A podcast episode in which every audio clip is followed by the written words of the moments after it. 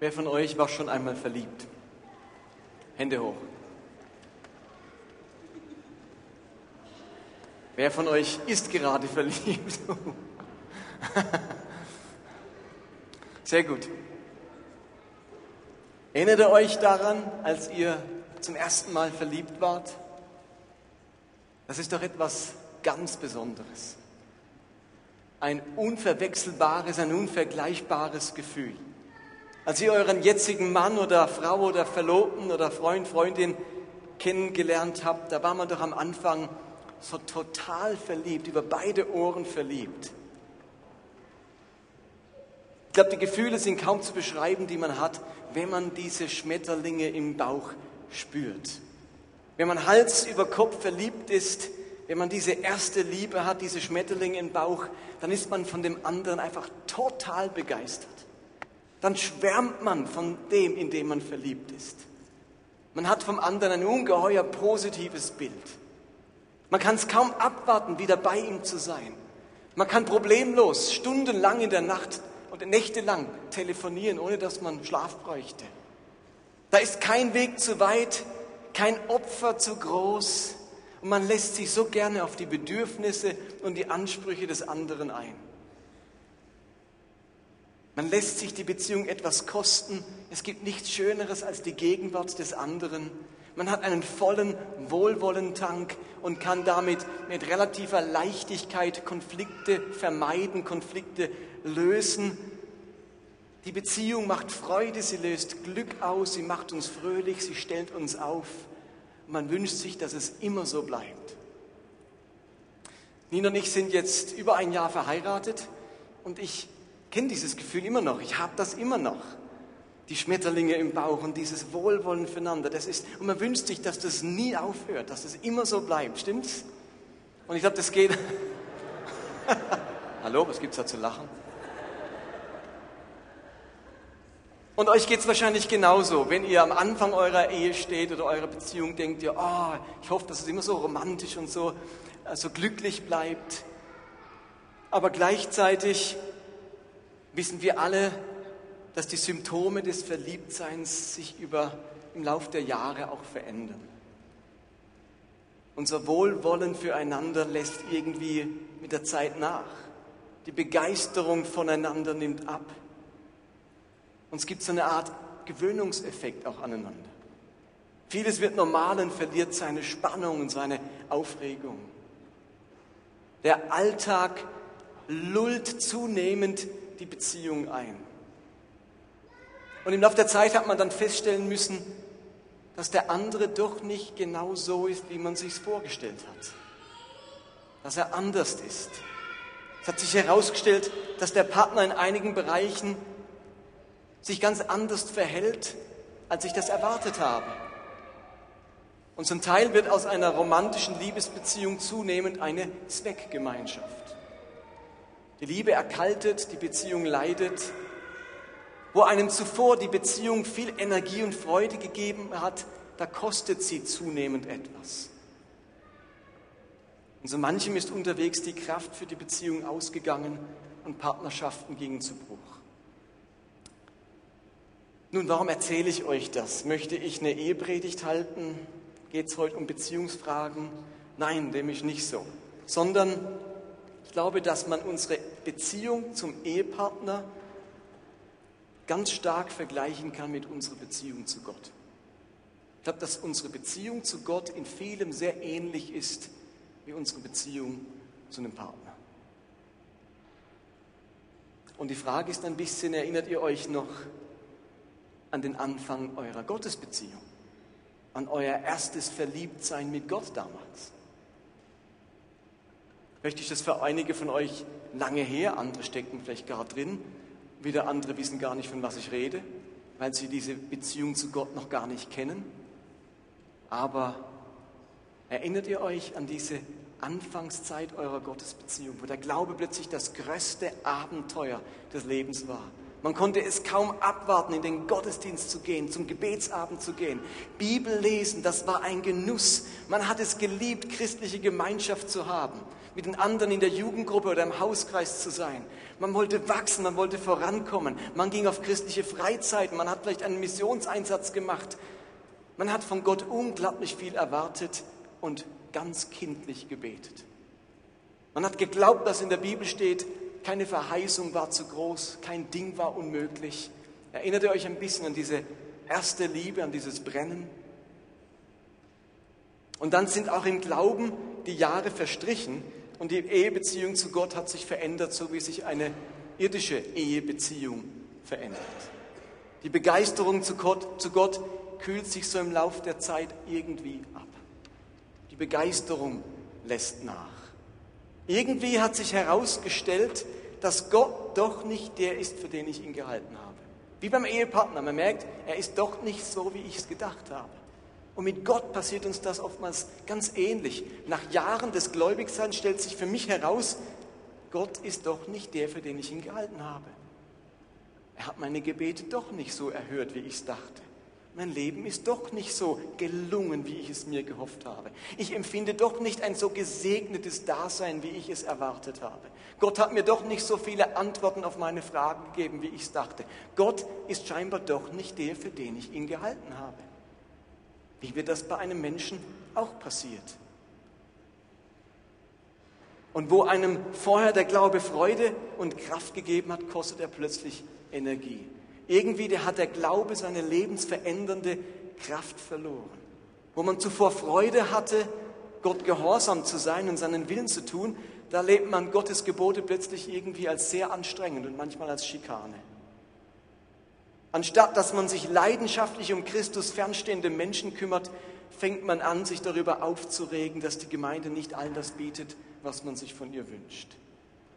Anstelle, dass man für die Sache Christi zu Opfern bereit ist, ist man zum Konsumenten geworden, anstatt einen Beitrag zu leisten.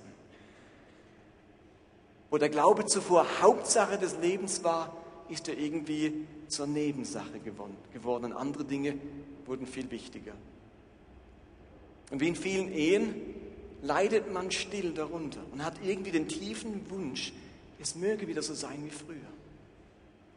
Ich glaube, dass ganz viele von denen, die, deren Gottesbeziehung irgendwie abgekühlt ist, wo Eiszeit mit Gott herrscht, auch ganz still vor sich hin leiden. So wie mancher Ehepartner still leidet über die eigene Ehebeziehung. Man wünscht sich, ach, wäre es doch nur wieder wie am Anfang. Hätten wir nur wieder dieses Brennen füreinander. Aber wie in vielen Ehen hat auch der Glaube Abnutzungserscheinungen davongetragen.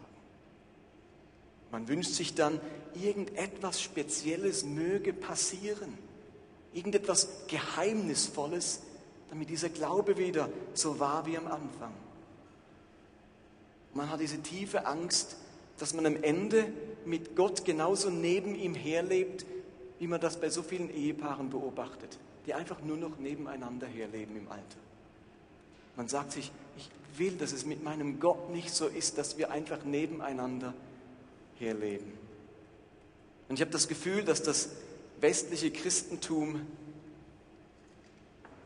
dass viele davon in einer Art Ehekrise mit ihrem Gott stecken. Und die Frage ist, gibt es etwas, das wir dagegen tun können? Hat Gott etwas in uns hineingelegt oder hat er etwas für uns bereit, das uns helfen kann, wieder Kraft und Energie für unser Leben zu bekommen, für unser geistliches Leben? Gibt es da etwas? Und ich glaube, man könnte viele Dinge sagen. Wir werden eine ganze Predigtserie nur zu dieser Frage machen. Wie gewinne ich meine erste Liebe zurück Anfang des Jahres? Diese Serie geht um heilige Unzufriedenheit. Eine Unzufriedenheit, die etwas Heiliges an sich hat. Und ich möchte heute euch einen Aspekt zeigen, was, wie man Leidenschaft für Jesus zurückgewinnen kann. Und ich möchte euch das zeigen anhand vom Leben des Timotheus.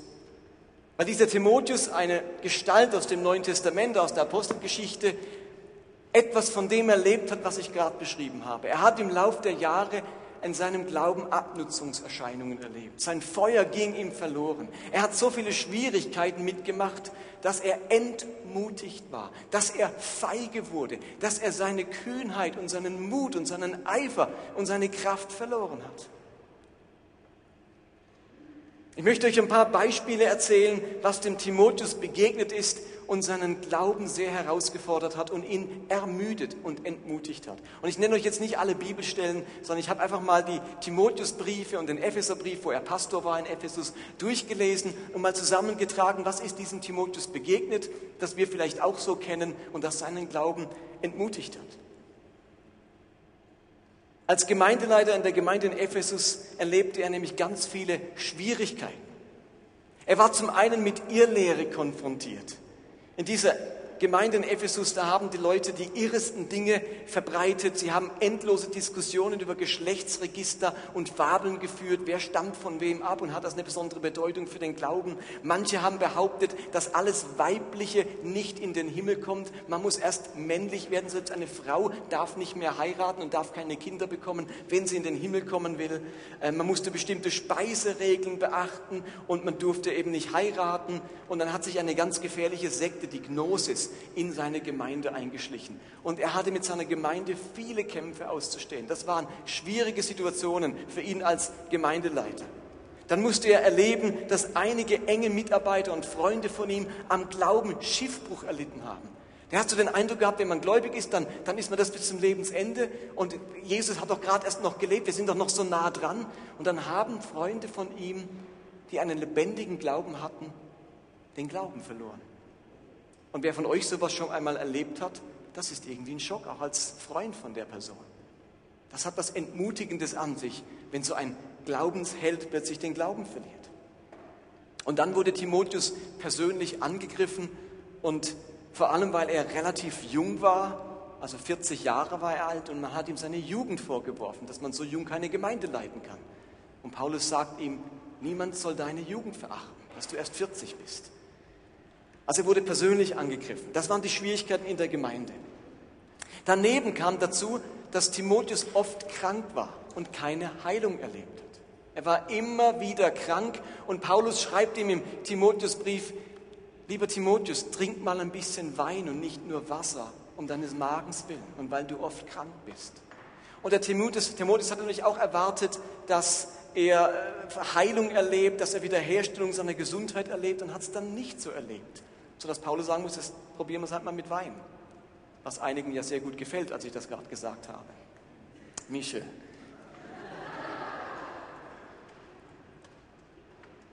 Dann muss Timotheus erfahren oder erleben, dass Paulus gefangen genommen wurde und bei seiner Gefangennahme haben ihn alle verlassen, die bei ihm waren. Damit war ein Timotheus konnte leider nicht mit Paulus mitreisen, weil er hatte eine Aufgabe in Ephesus, aber es sind viele andere mitgereist. Und in dem Moment, wo Paulus in Rom verhaftet wird, haben ihn alle verlassen. Aus Feigheit sind sie davon gerannt. Und Paulus schreibt ihm, als ich verhaftet wurde, haben mich alle verlassen und ich war ganz alleine. Und Timotheus muss ich sagen, hey, was sind das für Christen? Sorry. Äh, als Missionare unterwegs, reden von Freundschaft und wenn es darauf ankommt, sind sie nicht da. Auch so eine Enttäuschung über das Christentum, Enttäuschung über andere Christen, das kennt ihr vielleicht auch. Man denkt sich, Christen sind so und so und in Wirklichkeit sind sie dann ganz anders, wenn es darauf ankommt. Das musste Timotheus erleben. Und was ihn vielleicht ganz besonders mitgenommen hat, war, dass, dass Paulus ihm geschrieben hat, der sein persönlicher Mentor war, sein Glaubensvater und schreibt ihm aus dem Gefängnis, wir werden uns wahrscheinlich nie wiedersehen. Meine Zeit geht zu Ende. Es war zum Glück dann doch nicht so. Aber als Paulus das schreibt, da hat das natürlich Timotheus nicht ermutigt und gedacht, jo, ist super, Paulus ist nicht mehr da, ich treffe ihn nicht mehr wieder. Das waren alles Elemente, die seinen Glauben entmutigt haben. Sein Glaube hat Verschleißerscheinungen erlebt. Er war vielleicht ein Stück zu herausgefordert. Und, und wir merken diesen Verschleiß seiner Glaubenskraft im 2. Timotheus 1, Vers 7. Dort spricht Paulus das ganz direkt an und sagt zu Timotheus, lieber Timotheus, Gott hat uns nicht einen Geist der Furcht gegeben, sondern einen Geist der Kraft, der Liebe und der Besonnenheit. Bei Timotheus hat sich etwas verändert. Der hatte einmal einen Geist der Kraft und der Liebe und der Selbstbeherrschung. Aber im Lauf der Jahre ist ihm dieser Geist abhanden gekommen. Und jetzt hat er einen Geist der Feigheit, der Furcht, der Verzagtheit. Also wir, wenn es uns so geht in unserem Leben, dass wir merken, den Mut und die Kraft und die Liebe des Anfangs, die ist uns flöten gegangen. Und heute bin ich eigentlich ein passiver, vielleicht sogar ein feiger Christ geworden, dann sind wir in bester Gesellschaft. Das ist schon einem Timotheus im Neuen Testament passiert. Und die spannende Frage ist doch jetzt, hat Paulus für diesen Timotheus einen Rat, einen seelsorgerlichen Rat, wie er rauskommen kann aus dieser Glaubensverzweiflung, aus dieser Glaubensschwäche? Schreibt ihm das nur und sagt dann, ja, da kann man leider nichts machen, Timotheus, müssen wir dich halt auswechseln. Der nächste, bitte. Oder hat er für diesen Timotheus einen Rat? Und ich würde ja die Predigt nicht halten und mit Timotheus anfangen, wenn wir in den beiden Timotheusbriefen nicht solch einen Rat entdecken. Paulus in den beiden Timotheusbriefen schreibt diesen Timotheus viermal dasselbe. Viermal weist er ihn auf eine bestimmte Sache hin, die er unbedingt wieder kapieren muss und nach der er handeln muss. Und von diesen vier Stellen möchte ich euch jetzt ganz kurz berichten. Die erste Stelle steht in 1 Timotheus 1, Vers 18. Hört gut hin bei dieser Stelle. Ich glaube, sie ist auch auf der Leinwand. Es heißt dort, mein Sohn Timotheus, ich lege dir erneut den Auftrag ans Herz, mit dem ich dich zurückließ. Er entspricht den prophetischen Worten, die über dich ergangen waren. Erinnere dich an sie und schöpfe aus ihnen Kraft für den guten Kampf, den du zu kämpfen hast. Bewahre deinen Glauben und ein reines Gewissen. Ein langer Satz. Was Paulus hier sagt, ist folgendes. Timotheus, du hast einen Auftrag bekommen. Gott hat dir einen göttlichen Auftrag gegeben. Und nicht einfach so, durch prophetische Worte hast du den bekommen. Prophetisch hat Gott dir einen Auftrag erteilt. Erinnere dich an deinen Auftrag, erinnere dich an deine Berufung und schöpfe aus diesem Auftrag neue Kraft für dein Glaubensleben. Also was er macht, Paulus, ist, ist dass er behauptet, wenn man, aus der, wenn man sich an seine Berufung erinnert, wenn man sich seines göttlichen Auftrages, den man bekommen hat, bewusst wird, dann gibt das Kraft für den Glauben. Dann kann man den Glauben bewahren und er wird nicht müde. Schöpfe aus ihnen, also diesen prophetischen Worten über diesen Auftrag, Kraft für dein geistiges Leben. Es scheint Kraft darin zu liegen, dass man einen Auftrag von Gott bekommen hat. Eine, auf einer Mission ist, dass man eine Berufung erhalten hat. Die zweite Stelle steht in 2. Timotheus 1, Vers 5. Dort sagt Paulus, denn ich erinnere mich an den ungefährten Glauben in dir also ich erinnere mich, ich erinnere mich. Das heißt, das war mal früher so ein ungefärbter Glaube. Heißt aber auch, und jetzt ist er gefärbt. Jetzt ist er nicht mehr so ungefärbt. Aber ich erinnere mich dran, wie dein Glaube so ganz kindlich, so ganz ungefärbt war, der zuvor schon gewohnt hat in deiner Großmutter Lois und in deiner Mutter Eunike. Ich bin aber gewiss auch in dir. Darum ermahne ich dich. Lass die Gabe wieder aufleben, die Gottes Geist in dich gelegt hat und dir geschenkt wurde, als ich dir die Hände auflegte. Spricht letztlich alles von der gleichen Sache. Timotheus wurden irgendwann von Paulus die Hände aufgelegt. Und während dieser Handauflegung hat Timotheus eine Berufung empfangen, einen göttlichen Auftrag, was Gott mit seinem Leben tun möchte. Und gleichzeitig hat er für diese Berufung Gaben bekommen, Geistesgaben. Und Paulus sagt ihm jetzt, erinnere dich an diesen Moment, wo diese Berufung ergangen ist und wo du Geistesgaben bekommen hast. Und lass sie wieder aufleben. Lass diese Gaben wieder aufleben, als wir für dich gebetet haben. Lebe das, was in dir steckt und was Gott in dich hineingelegt hat. Da ist mehr, als du denkst. Du hast etwas vernachlässigt. Da ist etwas in Vergessenheit geraten, wo eigentlich Dreh- und Angelpunkt deines geistlichen Lebens ist. Deine persönliche Berufung. Die dritte Stelle, 1. Timotheus 4, Vers 14. Dort sagt Paulus, setze die Gabe ein, die Gott dir schenkte. Er hat dich ja durch eine Prophetie für diese Aufgabe bestimmt. Und die Leiter der Gemeinde haben dir die Hände aufgelegt und dich gesegnet. Gebrauch deine Gabe und übe dich darin, dann wird jeder erkennen, wie du Fortschritte machst. Ihr Lieben, wenn wir Fortschritte machen wollen in unserem Glauben, dann müssen wir uns erinnern an das, wozu Gott uns berufen hat, an, die Aufgabe, die wir bekommen haben und die Gaben, die er uns dazu geschenkt hat. Das war bei Timotheus der Fall. Er hat eine Aufgabe bekommen und er hat Gaben bekommen und er sagt jetzt, erinnere dich daran und gebrauche es wieder und übe dich darin, dann machst du wieder Fortschritte und dein Glaube tritt nicht länger auf der Stelle. Und zu guter Letzt die vierte Stelle, 2. Timotheus 4, Vers 5. Endlich nennt Paulus den Auftrag auch mal bei Namen, den ich jetzt nur so allgemein erwähnt habe. Er sagt, 2. Timotheus 4, Vers 5, erfülle deinen Auftrag als Verkünder des Evangeliums, tu deinen Dienst mit ganzer Hingabe. Timotheus hatte eine Berufung bekommen. Du sollst Evangelist sein. Gott hat dir einen göttlichen Auftrag geschenkt. Du bist auf einer göttlichen Mission und die heißt, verkünde das Evangelium. Sei ein Evangelist. Dazu hast du Gaben bekommen von Gott. Und wenn du das nicht lebst, wenn du diese Berufung nicht lebst, dann wird dein Glaube müde. Und dann fehlt dir eine entscheidende Kraftquelle in deinem Leben. Was heißt das letztlich? Ganz simpel, eine einfache Botschaft heute Abend. Wenn wir wollen, dass unser Glaube Kraft hat, eine Quelle, aus der ich schöpfen kann, nicht verschleißt und müde wird, dann brauche ich eine Berufung für mein Leben, einen göttlichen Auftrag. Ohne Vision heißt es in Sprüche 29, verwildert das Volk. Ihr Lieben, ohne Berufung, ohne persönliche Berufung verwildert auch mein Glauben, wird er zügellos, geht er mit mir durch, geht er irgendwo hin und nicht dahin, wo er soll. Berufung ist etwas ganz Entscheidendes, damit mein geistiges Leben fit und gesund und kraftvoll bleibt. Und nächsten Sonntag erkläre ich euch dann, das wird der Kern dieser Serie sein, wie man seine Berufung findet. Und das hat etwas mit heiliger Unzufriedenheit zu tun.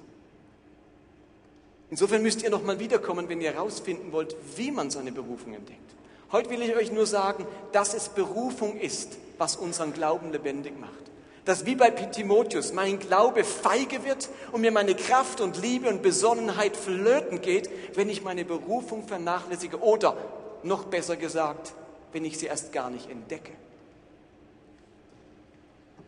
Lass mich zum Abschluss noch einen Zusammenhang klären, nämlich den Zusammenhang zwischen dem, von dem ich gerade rede, nämlich Berufung und geistlichen, allgemeinen Grundaufgaben meines Lebens. Da gibt es einen Unterschied.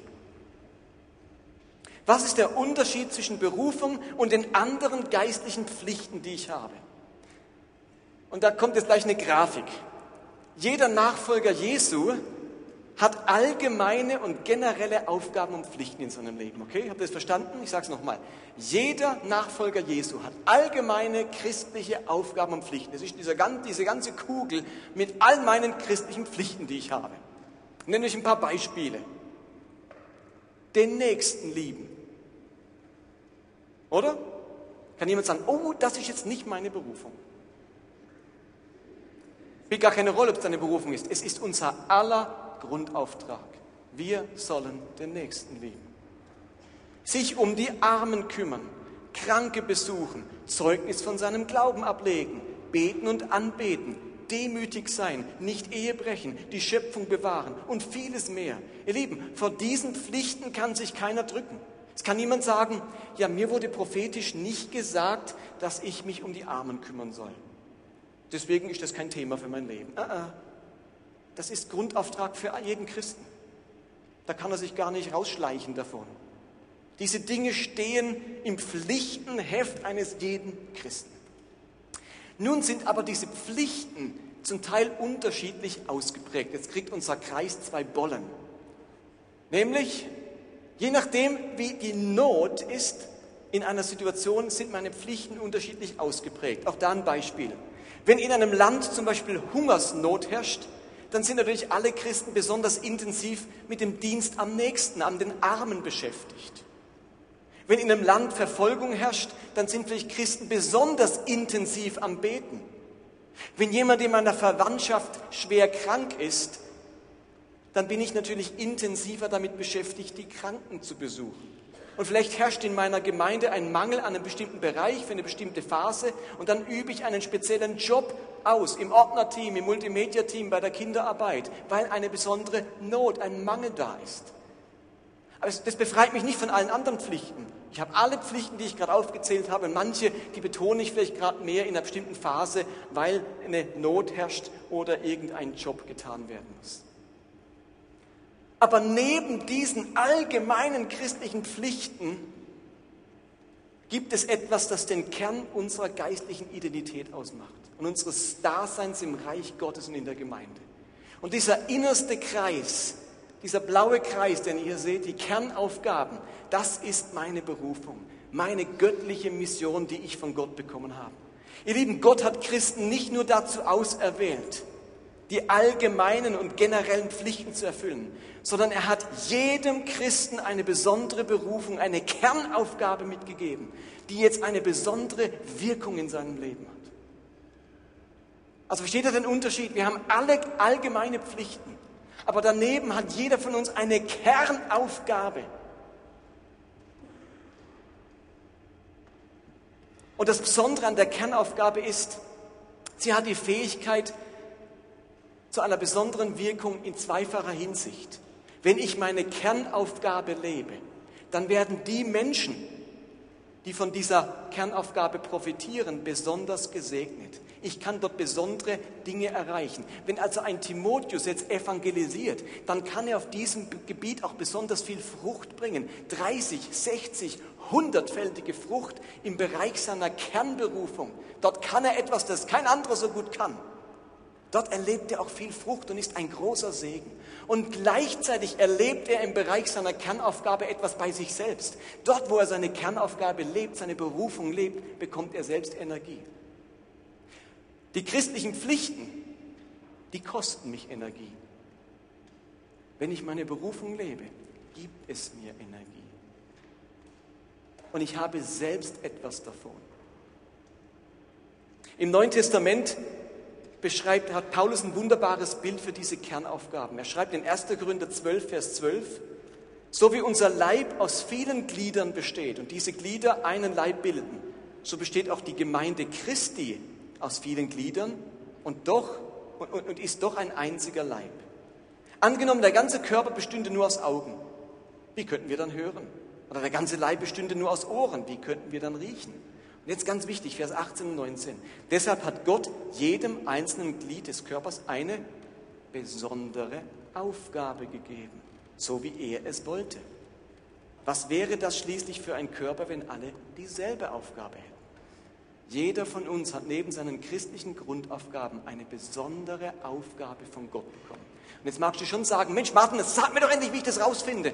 Nächsten Sonntag. Jetzt will ich euch nur bewusst machen, wie wichtig es ist, dass wir uns um unsere Aufgaben kümmern, dass wir uns dafür öffnen, dass wir uns dafür auf die Suche machen. Ich würde gern abschließen mit einem Beispiel, ganz praktisch. Das Beispiel von Petra. Eine fiktive Person, okay? Falls es hier eine Petra gibt, du bist nicht gemeint. Petra glaubt an Jesus. Für sie ist klar, dass sie sich an die Gebote und die Aufgaben des Neuen Testaments halten möchte. Sie möchte ihre christlichen Pflichten erfüllen. Daher versucht sie regelmäßig in der Bibel zu lesen. In ihrer Umgebung sie ihren, möchte sie ihren Nächsten lieben und ihnen mit Freundlichkeit und Hilfsbereitschaft entgegenkommen. Sie achtet auf die Gesundheit ihrer Ehe und ist ihrem Mann treu. Sie möchte sich für die Armen einsetzen und hat da ein Patenkind in Tansania. In ihrer Gemeinde braucht es gerade dringend jemand im Kaffeeteam und da hilft sie gerne regelmäßig mit.